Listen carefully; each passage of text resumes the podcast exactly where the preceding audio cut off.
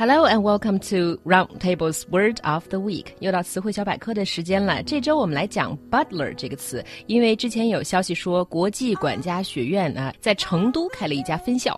Yeah, that's right. And so uh, there's an International Butler Academy coming into China. So we thought this was a good opportunity to explain to everyone what exactly is a butler. Because I think everyone's heard this term, but we're going to explore it a little bit more in depth. So a butler is a domestic worker in a large household Usually, the household is divided into departments with the butler in charge of the dining room, the wine cellar, and the pantry. Some are also in charge of the entire parlor floor, with housekeepers caring for the entire house and its appearance. Butler 是指在一个比较大的宅院或者宅邸里面的男管家。有的时候，男管家是指管整个宅子的这个男仆；那有的时候呢，是指负责餐厅、酒窖还有食物储藏室的仆人。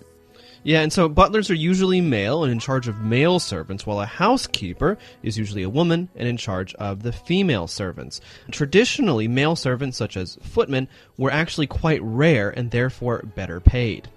Housekeeper 也是管家，不过一般都是女性来担任 housekeeper，而且从传统意义上来讲，男管家比女管家的薪水都要高。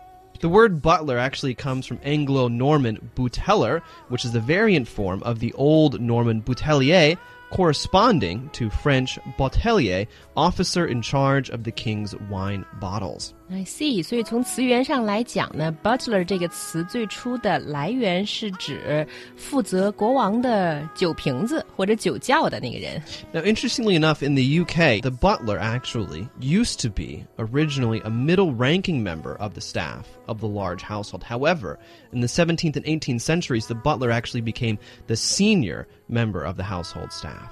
所以，butler 以前只是在这个宅子里面的一个中层的仆役，而逐渐在十七到十八世纪以后呢，才被提升到了管家的地位。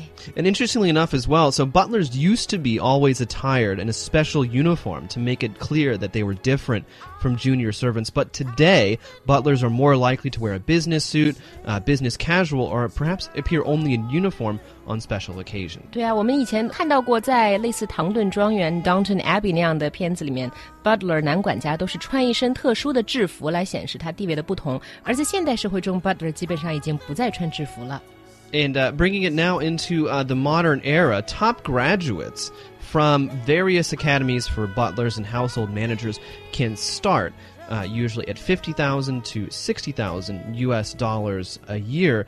And now there are even like different types of butlers. So there's the technology butler who can fix uh, people's computers and other electronic devices. And then there are bath butlers who draw custom baths. 呃，现代的管家不仅薪酬很好，而且还有细分到了说科技管家，或者是说洗浴管家。So think about it. Do you want to be a butler or not? Do you want a butler? Okay, we're definitely thinking from different angles. but that wraps up Roundtable's Word of the Week.